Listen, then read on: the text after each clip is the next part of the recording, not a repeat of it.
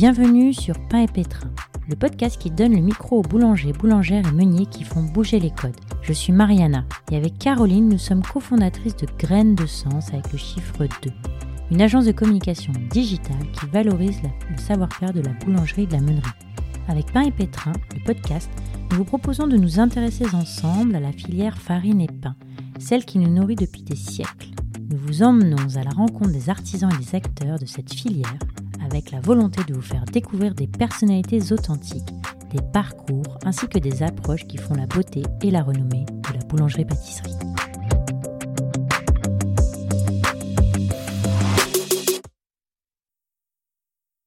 Alors, avant qu'on passe à l'épisode euh, tout de suite de Yves Le Signor boulanger sur les marchés en Bretagne, je voulais remercier euh, ceux qui nous soutiennent dans ce podcast, donc notamment Marianne Romégou euh, de Parlons Agro, qui est la journaliste qui tourne ce podcast et pour qui euh, ce podcast n'aurait pas été aujourd'hui lancé. Donc je tiens à la remercier. Et je voulais également remercier celui qui nous soutient, c'est la société e-Boulange qui fournit du matériel de boulangerie aujourd'hui et qui est notre partenaire.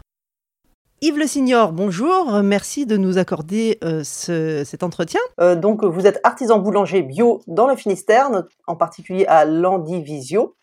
Et, et, vous avez la particularité d'avoir lancé une activité de boulangerie sans boutique, puisque en allant au devant de vos clients, puisque vous êtes boulanger sur les marchés. Euh, est-ce que vous pouvez nous en dire plus sur ce choix, ce qu'il vous apporte, et nous en dire aussi un petit peu plus sur votre parcours? Voilà, alors oui, bonjour, merci, merci de m'accueillir.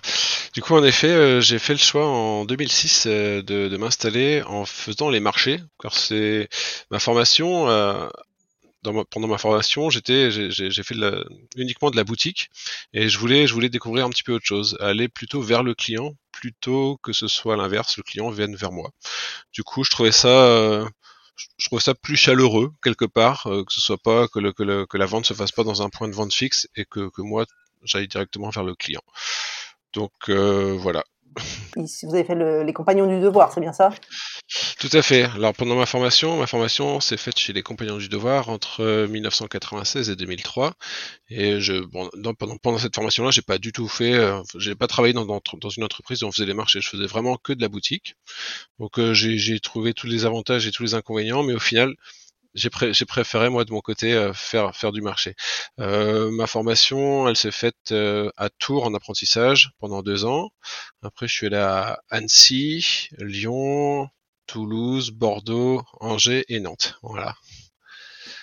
Et donc, vous faites les marchés. Combien de marchés aujourd'hui Alors, alors aujourd'hui, on fait environ une douzaine de marchés, donc certaines fois plusieurs fois par jour et certaines, certains jours une seule fois. Donc les, les marchés, on les fait dans un rayon. Euh, dans le rayon Nord Finistère, ça, ça couvre à peu près une, une 30, 35 km autour de l'Andivisio. Voilà. Alors je fais pas uniquement les marchés, hein, je fais également du dépôt en magasin bio. Voilà, et un petit peu de restauration collective également. Donc euh, restauration collective et également restauration euh, classique, restaurant classique. Et quel proportion ça représente justement c'est le marché par rapport aux autres réseaux? Alors les marchés, euh, quand j'ai commencé, les marchés et, les, magasins professionnels type Biocop et autres magasins bio, on était aux alentours de 50-50 à peu près. Euh, la restauration, c'est vraiment, ça reste anecdotique, hein, c'est aux, alentours de 4-5%. Euh, pour, pour, les, pour, pour les marchés, la vente au pro aujourd'hui a, pris le, devant et les marchés sont un petit peu en retrait. C'est-à-dire que la vente au pro, on est de l'ordre de 60-70% et les marchés sont baissés à à peu près 30%. Euh, c'est pourquoi on va déménager la boulangerie d'ici un an. Je sais pas si voilà, on a pu en, parler précédemment. Et je, je, compte également faire un petit point de vente sur place pour pouvoir relever un petit peu et rester sur un sur un, une base de 50-50. Voilà. Et c'est une petite boutique que vous avez déjà lancée pendant le confinement, c'est bien ça? Alors, on, a une petite, on a un petit point de vente sur place au Fournil qu'on a toujours eu, mais qui restait assez anecdotique, donc c'est de, l'ordre de 4-5% de l'activité. Mais euh, aujourd'hui, étant donné que la vente au pro prend un petit peu le dessus sur notre vente directe en fait sur les marchés, on aimerait bien ouvrir une boutique qui voilà qui génère un petit peu plus de chiffre d'affaires, tout en conservant évidemment l'activité principale qui est le marché. Tout à fait.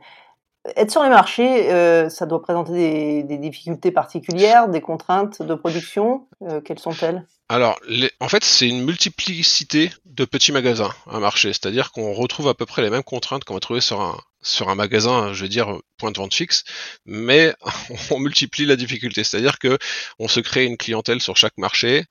Euh, donc il faut connaître ses clients sur chaque marché. les, les, les, les quantités sont évaluées en, en, fonction des marchés. Donc c'est-à-dire que c'est tout simplement une multiplicité de points de vente. Euh, Qu'est-ce qu'on peut avoir encore comme euh, comme difficulté, bah écoutez, euh, la, météo tout simplement. Hein, euh, c'est, on, a, on, est, on est tributaire de cela. Même si ici en Bretagne, les gens sortent quand même quand il pleut. Et justement, c'est difficile de prévoir l'influence. Enfin, est-ce qu'il y a de plus grosses variations que dans une boutique qui est à côté de chez soi, justement?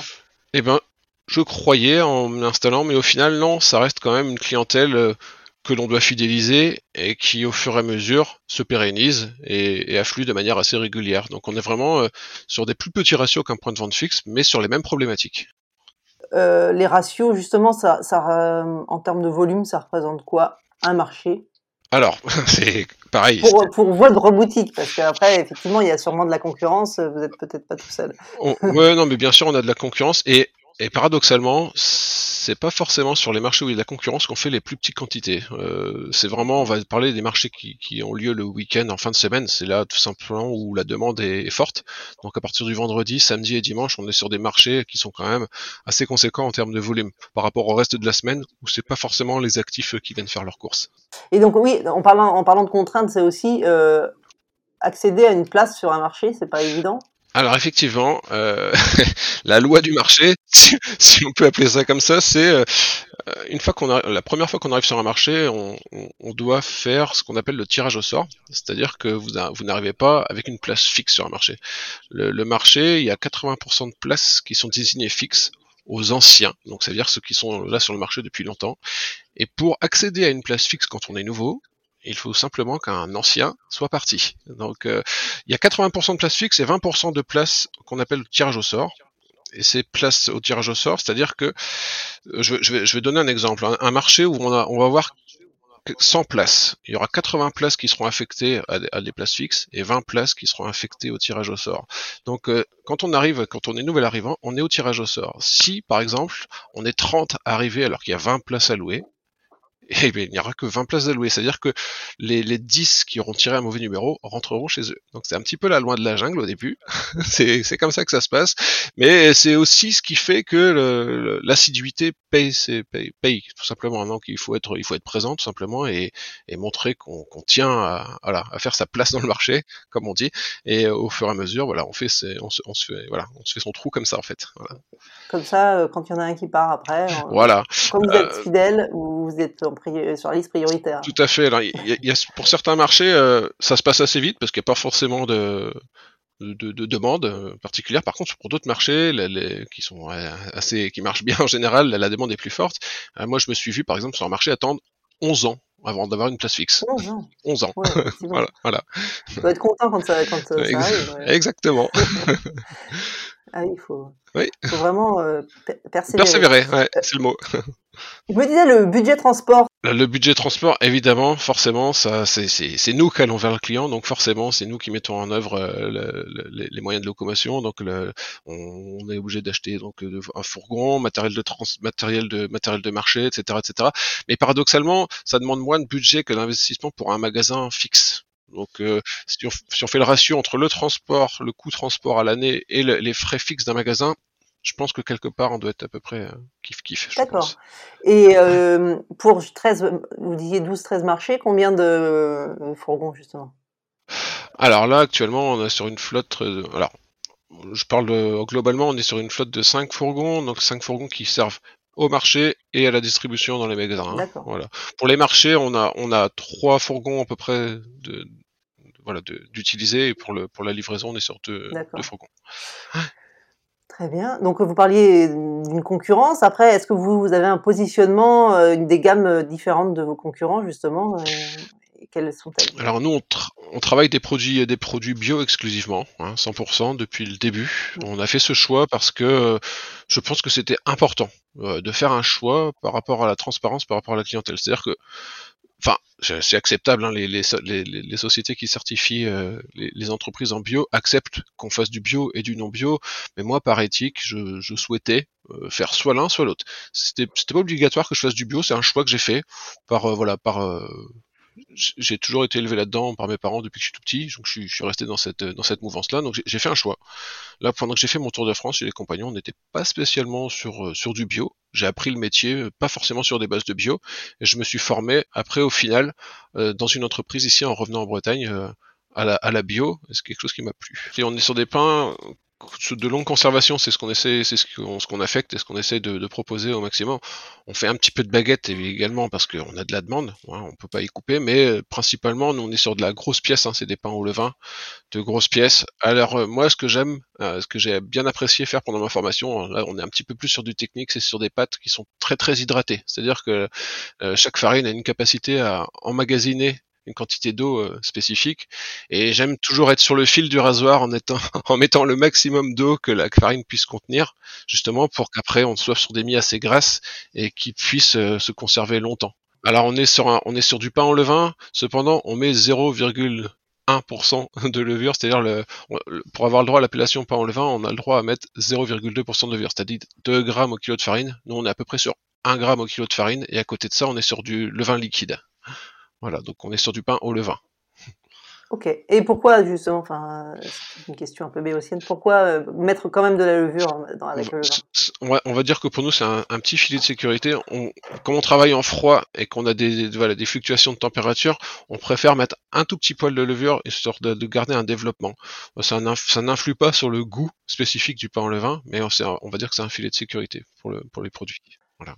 Euh, vous faites surtout du pain, mais il y a quelques pâtisseries quand même Voilà, on, a, on a attaqué à la pâtisserie en 2014. Au début, on n'en faisait pas ou très peu. On, faisait euh, des choses sèches comme du cookie, du rocher de noix de coco, un petit peu de voilà de des choses bretonnes euh, simples et basiques à faire. Et on a lancé la pâtisserie en 2014 un peu plus élaborée. Donc on fait du, cake, de la tarterie principalement et de la viennoiserie que nous qu'on ne faisait pas avant, hein, tout simplement. Alors la viennoiserie, par contre, elle est, il y a du levain dedans, mais il y a plus de levure que 2%. On aime bien avoir des croissants quand même bien développés. Euh, et donc tous ces, au niveau de l'approvisionnement, euh, j'imagine que vous privilégiez aussi les approvisionnements en local, et ça doit être aussi une demande de vos clients? Au maximum, évidemment, on peut pas tout prendre en local. Hein. Le chocolat de noix de coco, on n'en trouve pas vraiment en Bretagne. Mais alors pour tout ce qui est du reste, c'est-à-dire le lait, euh, les œufs, euh, voilà, tout ce qui est, tout ce qui peut être pris en local, même les fraises, les fruits de saison, etc. Les, les pour nos, pour notre partie traiteur, on fait un petit peu de quiche, etc. Les poireaux, etc. On prend vraiment en local. Euh, pour le reste, après, on a des partenaires qui travaillent en local, bon, qui rayonne un peu dans toute la France et pour ben, pour tout ce qui est nécessaire d'approvisionnement à l'étranger, je parlais du chocolat, chocolat tout à l'heure, évidemment, on fait venir. Voilà. Et vos clients sont sensibles à, ça? D'une manière générale, ils ont toujours été. Alors après, on a on a, on a une clientèle voilà, qui, qui, qui, nous parle pas forcément, mais on voit, euh, on voit en général que les, les, les gens cherchent à quand même savoir où on s'approvisionne. Donc euh, ils nous posent des questions. voilà, on est en mesure de leur répondre. Moi, je suis tout à fait transparent. On peut pas tout prendre en local, mais on fait le maximum, vraiment. Euh, voilà, y a pas tout simplement. C'est sûr que pour le moment, ça viendra peut-être. Mais bon, c'est vrai que la coco ou le chocolat, c'est pas tout. Ah oui.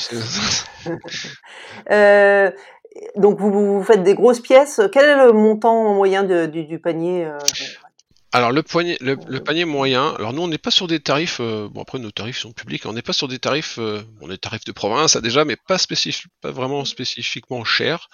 Euh, ceci dit, les, les, clients qui viennent, étant donné que ce sont des pièces qui se conservent assez longtemps, prennent quand même en général leur provision, on va dire. Donc on est sur des paniers moyens assez élevés, de l'ordre de entre entre 9 et 9, 9, et 11 euros à peu près. Donc on parlait tout à l'heure de lutte contre le gaspillage, donc c'est vrai que c'est une tendance forte du moment. Comment vous appréhendez cette question? Vous me dites disiez qu'a priori, vous arriviez euh, bien à gérer euh, la demande Justement, non, on a, donc on, bah, on essaye d'ajuster au mieux les, les, les, demandes en fonction des saisons au niveau des clients sur les marchés.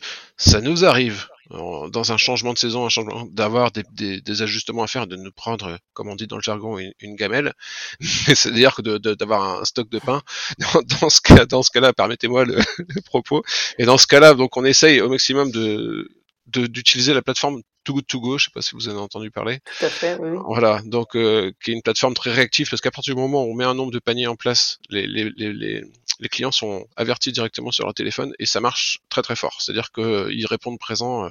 c'est on a, on a vraiment une bonne partie de du, du, pain qui, qui, part comme ça. Après, pour le pain qui est encore qui est encore invendu, malgré ça, on, on utilise le crumbler euh, voilà, que c'est qui, qui, est une machine qui permet de, de, transformer un petit peu le pain rassis en farine, c'est-à-dire que ça fait de la chapelure et on peut le réintégrer avec des recettes spécifiques. Donc ça, ça nous, ça nous passe aussi une partie du gaspillage. Après, bon, évidemment, on, on, on, on donne notre pain, enfin on donne notre pain, on fait, on fait du, enfin, moi j'ai fait du troc pendant longtemps avec mon fournisseur d'œufs aussi également pour le pain qui est resté pour les, pour les poules. Mais je préfère quand même que ce soit d'abord mangé par des humains. euh, donc maintenant, voyons peut-être un peu plus le côté fournil. Euh, donc vous, quel volume vous produisez? Combien de personnes vous employez? Alors là, on, actuellement, on est, on est 18, 18 euh, collaborateurs. Euh, donc en termes de volume, je, volume de farine, c'est vrai que j'aurais dû préparer un peu plus mes fiches, mais je peux vous. non mais grosso modo, pas. Bah, là pour vous pour vous pour vous donner un, un ordre d'idée, on a eu un mois de mois de mai assez euh, assez conséquent. Euh, les, les, vendredis qui précédaient euh, qui précédaient les fériés, là, les, le, le, le, fin, fin, avril et le 7 mai, on était sur la transformation d'une tonne de farine dans la journée. Donc 10, 10 quintaux dans la journée. Alors après ça, ça reste assez exceptionnel. On, on est aux alentours de 3-4 quintaux jour à peu près en, en transformation. Voilà. D'accord. Et au niveau des équipes, vous êtes combien?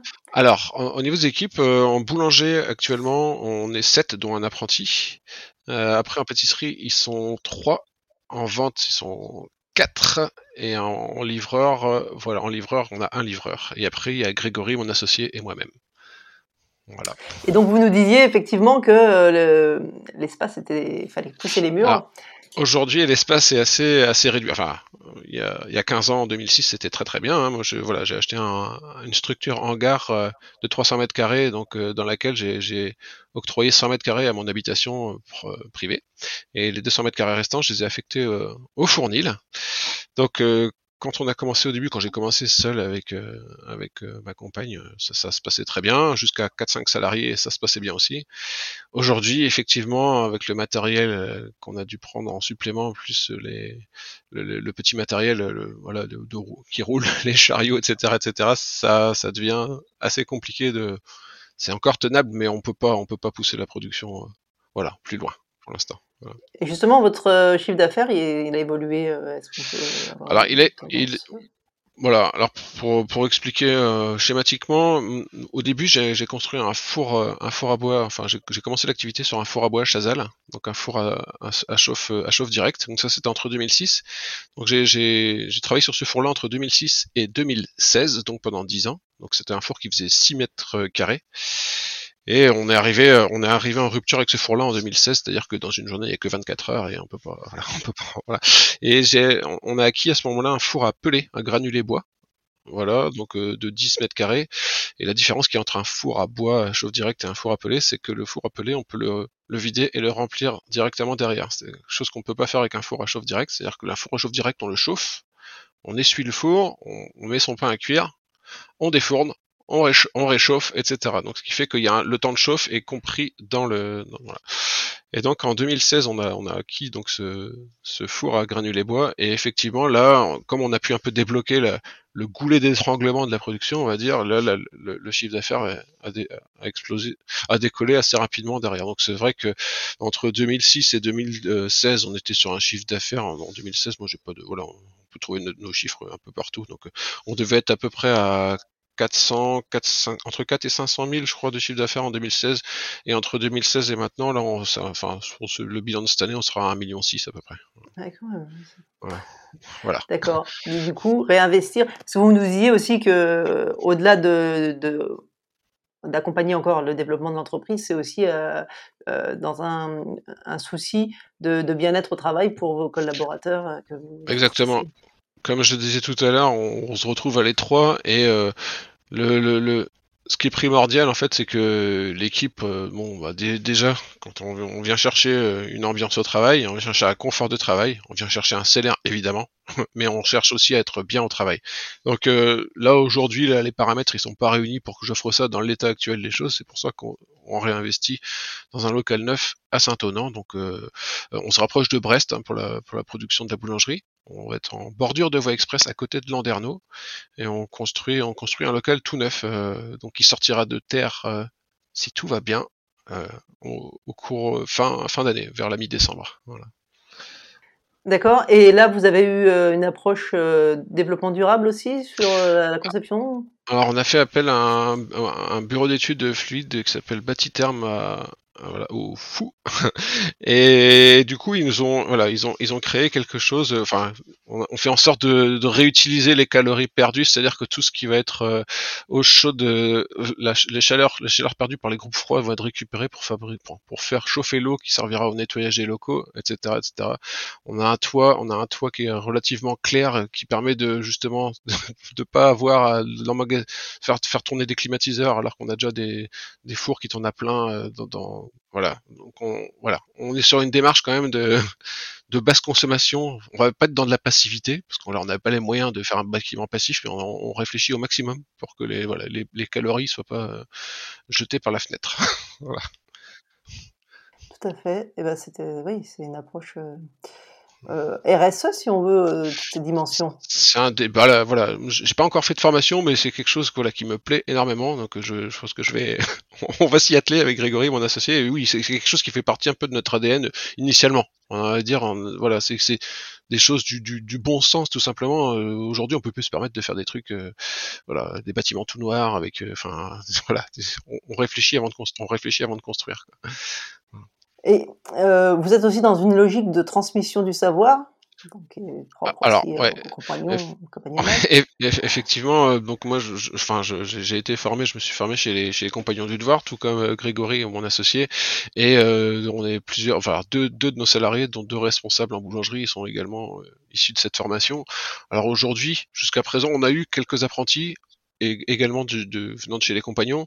Et on a également notre pâtiss, nos, pâtissiers depuis 2-3 ans qui ont une personne en, qui est en, en BTM, en, brevet technique de maîtrise en pâtisserie, donc euh, qui sont également chez les compagnons. Et là, on va mettre en place quelque chose d'un peu plus poussé en ce sens, c'est-à-dire qu'un de nos responsables, euh, il va avoir une, une, une, place de dans la recherche et développement de l'entreprise et de suivi de formation des jeunes euh, au sein de, de l'établissement. Voilà, à partir de à partir de septembre là. Ouais. Vous disiez aussi, enfin vous m'aviez dit que euh, vous étiez aussi très ouvert aux professionnels en reconversion, etc. On a énormément de demandes en ce sens, c'est-à-dire que systématiquement, euh, systématiquement tous les ans, on a deux, trois à quatre demandes d'intégrer l'entreprise en, tant qu'apprenti adulte généralement en reconversion. C'est des gens qui ont fait des parcours d'ingénieurs, qui ont fait des parcours même complètement atypiques, mais souvent dans le dans des formations supérieures et qui ont aujourd'hui envie de reprendre euh, euh, reprendre du sens dans leur vie. Enfin, c'est les termes qu'ils qui, abordent et qui veulent retrouver quelque chose de, de, de, manuel. Et le pain, en général, c'est quelque chose qui, qui, leur parle énormément. Alors euh, peut-être que l'entreprise que l'on a avec la communication qu'on fait, ça leur parle beaucoup. En général, voilà. On, on, donc on en prend, voilà, on prend une personne comme ça en général tous les ans en reconversion. Mais à côté de ça, on ne veut pas négliger non plus, je préfère le, je veux le souligner, je, on, est, on ne veut pas négliger la formation initiale des apprentis jeunes qui veulent se former également. C'est-à-dire que là, il faut qu'on fasse un choix. Donc, on peut pas prendre tout le monde. Donc, on va, on va, on va prendre une jauge de 50%, c'est-à-dire qu'on va, on va partir sur trois apprentis hein, prochainement, c'est-à-dire une personne comme ça en reconversion et un apprenti en première année, un, un apprenti en deuxième année. Voilà. Donc, en boulangerie en tout cas. Voilà. Et tout ça encadré, structuré. Euh, ouais. Ouais, c'est important, bah oui, sinon ça n'a pas de sens, c'est ça. Ouais. Euh, là, on va revenir plus à de l'actualité, enfin, qui presque du passé, on espère maintenant.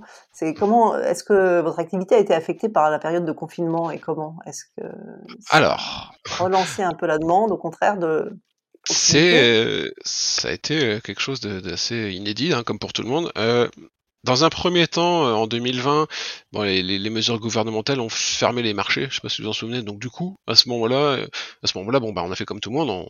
On n'est pas allé sur les marchés, sauf ceux auxquels on était autorisé. Donc, Donc ça a réduit, ça a réduit un petit peu notre activité, en sachant que les magasins type Biocop qu'on fournissait, eux, restaient ouverts. Et donc du coup, l'affluence de, en fait, il y a eu un vase communicant quelque part, pas complètement, parce que les gens qui sont habitués au marché vont pas forcément au magasin, mais on a eu quand même un report.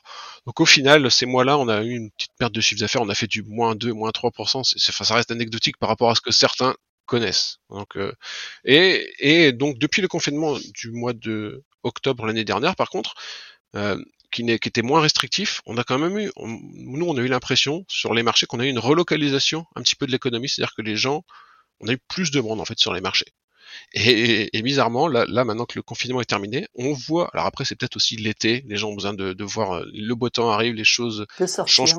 Euh, voilà, donc on, on voit que effectivement là, il, ça, ça, ça, quitte pas, les gens quittent pas le navire, mais on, voit qu'il y a une petite baisse depuis qu'il y a eu le, le, le déconfinement. Mais j'ai bon espoir, les choses vont reprendre le cycle naturel des choses, euh, je pense, si on ne fait pas un acte numéro 3 à la rentrée de septembre, évidemment.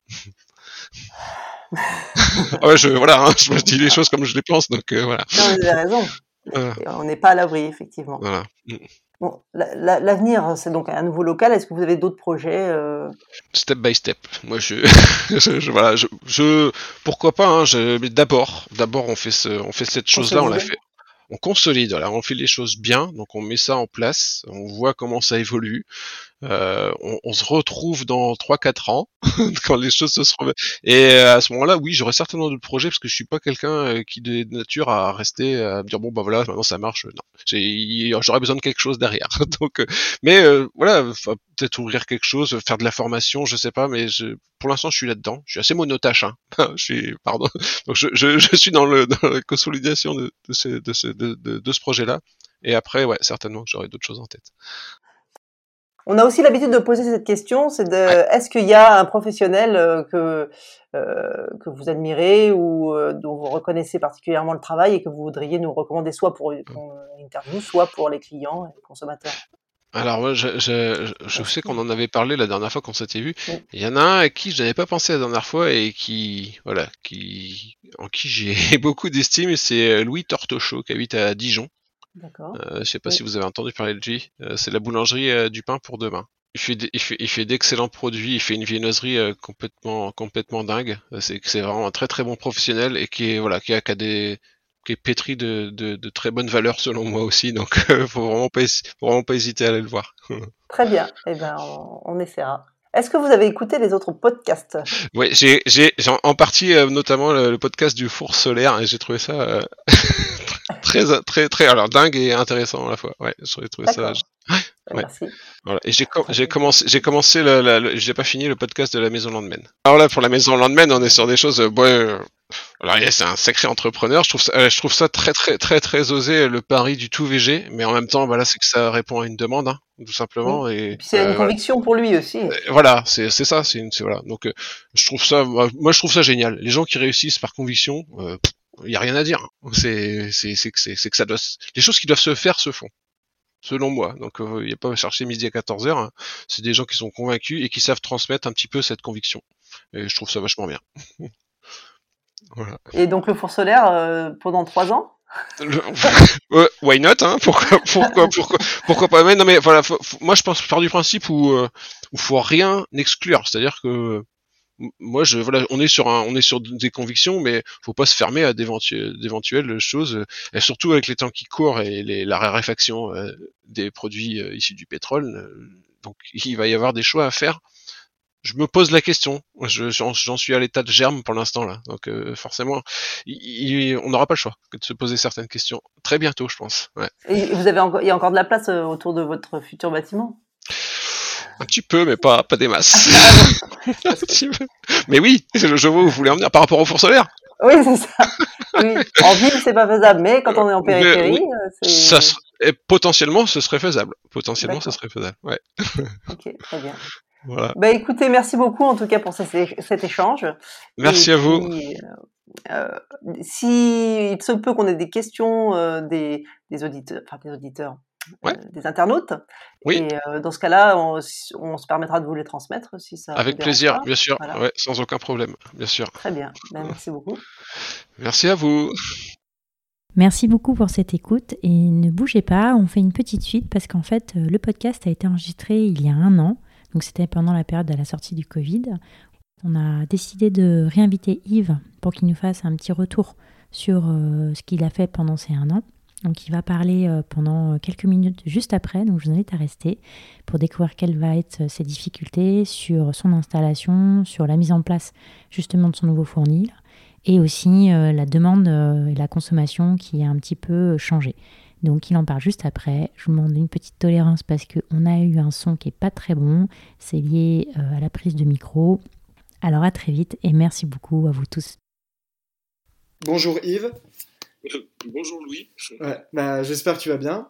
Ça va, parfait. Bah, super. Déjà, un grand merci pour avoir accepté de nous faire un, retour sur l'évolution de tes projets un an après. Je te laisse nous les expliquer, notamment ton déménagement dans ton nouveau fournil et l'ouverture d'un point de vente sur place. Alors du coup, le, déménagement s'est bien placé, on, s'est bien passé. On a connu un petit peu de retard euh, avec l'approvisionnement du nouveau four euh, granulé, c'est un four euh, de marque Paulin. En fait, on aurait dû le recevoir fin décembre, mais il a été décalé à, la mi-février. Donc, euh, la prise en possession des lieux par l'équipe, c'est super bien passé. Ils sont très contents parce que du coup, ça n'a plus rien à voir avec euh, ce qu'on avait à l'Andivisio. En fait, on est part d'un fournil de 200 mètres carrés où on avait beaucoup de matériel dans un lieu qui fait 600. Donc voilà. Et les 600 sont bien, bien, bien investis. Donc on se demande aujourd'hui comment on faisait dans les 200 à l'époque. Euh, il nous reste juste un petit, un petit sujet aujourd'hui, c'est que notre four que nous avions à l'Andivisio de Marc Paulin est toujours pas remonté à cause de problèmes d'approvisionnement de pièces. Parce qu'on l'a démonté, mais euh, en le remontant, il faut recommander des pièces, des boulons, etc. Et l'entreprise a un peu de mal à suivre à cause de la conjoncture actuelle. Donc euh, on, voilà, donc on, a, on, a, on, a, on, a, on, travaille donc avec un seul four alors qu'on devrait en avoir deux. Mais mis à part ce, ce petit problème-là, dans l'ensemble, ça se passe très bien. Euh, donc du coup, euh, par contre, euh, un peu comme tout le monde, c'est un peu compliqué hein, au niveau de, au niveau de l'activité. Enfin, globalement, on est bien. On va dire qu'on a ouvert un magasin ici à, Saint-Onan le, 15 mars. C'était un projet, qui était prévu le, avec, avec le, déménagement, avec le, nouveau projet. Et du coup, avec le 15 mars, là, en termes d'activité, avec l'ouverture du magasin le 15 mars, en termes d'activité, on est à touche-touche, on va dire, avec euh, l'année dernière. C'est-à-dire que si on n'avait pas ouvert ce magasin, on serait en baisse. Hein, parce qu'on travaille principalement avec les magasins bio, euh, sur les marchés. Euh, on, a, remarqué que notamment sur les marchés, euh, le week-end, on n'a pas de baisse. Hein, on a toujours des clients qui sont au rendez-vous. Mais en magasin bio, on a des, des partenaires Biocop principalement qui sont dans, des baisses de l'ordre de 20 à 25% C'est assez conséquent. Et du coup, bon, bah, on, on fait face. Hein, on est quand même confiant sur l'avenir. Mais euh, aujourd'hui, on va dire qu'on fait, on fait le dos rond. En tout cas, euh, j'ai envie de dire que l'outil qu'on a, qu'on a construit arrive à point aujourd'hui pour pouvoir affronter euh, ces nouvelles difficultés. D'accord, bah c'est, hyper intéressant. Et en termes de délai sur le four et autres, vous pensez que vous, vous pourrez l'avoir opérationnel quand? Alors, notre, notre fournisseur nous a, nous a annoncé mois d'août. Alors, le four était démontable mi-février. Après, bon, ils ont un peu tardé, ils l'ont démonté que fin avril, et après, ils nous ont fait connaître un délai d'approvisionnement des pièces qui était de 6 à 8 semaines. Donc, normalement, on a une petite fermeture au mois d'août, et il devrait, je, dis bien, il devrait être remonté au mois d'août pour la reprise d'activité fin août. Et en termes de production, vous arrivez quand même à suivre avec un seul four? Toujours fait la production sur un four euh, auparavant à Landivisio, sauf que le four que nous avions à Landivisio était un four à bi-énergie, c'est-à-dire que les trois, il y avait quatre sols, trois sols qui fonctionnent à l'énergie pelée et la sole du dessus qui fonctionne à, l'électricité classique, ce qui nous permettait d'avoir deux températures différentes. Donc en fait, euh, en fait, quand on cuit du pain, on est sur une température, mais quand on cuit des viennoiseries, de la brioche, etc., on est sur une température plus basse. Et ce qui fait qu'on avait cette flexibilité avec l'ancien four. Le nouveau four qu'on a construit, il, est plus grand, mais il ne fonctionne que sur une température, parce qu'on avait prévu d'en avoir deux fours. Donc, ce qui se passe aujourd'hui, ce qui n'est pas très efficace et qui ne me plaît pas trop au niveau énergétique, c'est qu'on doit cuire le pain à une température assez élevée, de 170 degrés, et après on est obligé de faire baisser notre four pouvoir cuire la brioche et les cuissons basses, on va dire, pour ensuite le faire remonter pour cuire du pain. Alors qu'avec un deuxième four, on pourrait avoir un mix des deux qui permettrait d'un côté de cuire le pain et de l'autre la brioche. Donc c'est cette problématique qu'on rencontre aujourd'hui et qui, euh, on espère, sera résolue euh, après le montage du deuxième four en août. Non, c'est une superbe organisation. Bah, déjà, vous avez quasi triplé la surface. Vous êtes passé de 2 sur 1, On a triplé la surface, mais c'était nécessaire. Hein. Ouais, c'est ce que vous nous aviez expliqué dans le premier podcast et. Euh, tout cas, le, déménagement s'est plutôt bien passé, malgré quelques retards ou autres. On est, on on confiant. Hein. on vient de faire, faire l'inauguration de l'entreprise euh, ce week-end. Là, justement, euh, les, clients, les partenaires étaient vraiment assez, assez heureux. On voyait bien qu'il y avait quand même de l'effervescence autour du projet. Que nous, de notre côté, on est confiants aussi parce qu'on sait très bien qu'on met un, cap euh, sur la qualité des produits. Ça, de toute façon, on ne transigera pas là-dessus. Et c'est ce qui fait que les, clients restent, restent fidèles. Et outre l'ouverture du poids de vente, est-ce que bah, justement le, fait d'avoir triplé cette surface, ça vous a permis d'atteindre d'autres marchés, d'autres magasins bio, d'étendre un petit peu l'activité? Alors justement, euh, avant le déménagement, on avait commencé à démarcher le sud Finistère. Donc euh, là, il y a de nouvelles biocopes qui nous ont euh, qui nous ont contactés, notamment à Concarneau, une nouvelle biocop qui a ouvert à, à à côté de Pont-l'Abbé. Donc on est content de pouvoir travailler avec eux aujourd'hui. Et là, à partir de la fin du mois, avec mon associé Grégory, on va aller on va aller démarcher. Bah, du fait de la fébrilité un petit peu du, marché actuel, on, va, on s'est dit quand même, euh, il, faut, il, faut, il faut assurer économiquement, donc on va, aller, on va démarcher le, les Côtes d'Armor à la, fin du mois. Super, bah, c'est un beau projet. Je vous remercie d'être revenu pour, euh, pour participer et puis pour faire cette petite introduction euh, un an après. Pain et Pétrin, c'est fini pour aujourd'hui. On vous remercie pour votre écoute et si on vous manque déjà, n'hésitez pas à nous rejoindre sur notre réseau social Instagram graine avec un S de le chiffre de sens ou sur notre site internet grainesdesens.fr. Bien sûr, parce que c'est hyper important pour que cette filière soit valorisée et qu'on puisse entendre ce podcast plus largement, on vous invite fortement à nous mettre 5 étoiles sur Apple Podcast, également sur Spotify. Et puis pour tous ceux qui ont envie de savoir un petit peu ce qui va se passer la prochaine fois, on vous donne rendez-vous dans le prochain podcast. À très vite les panivores.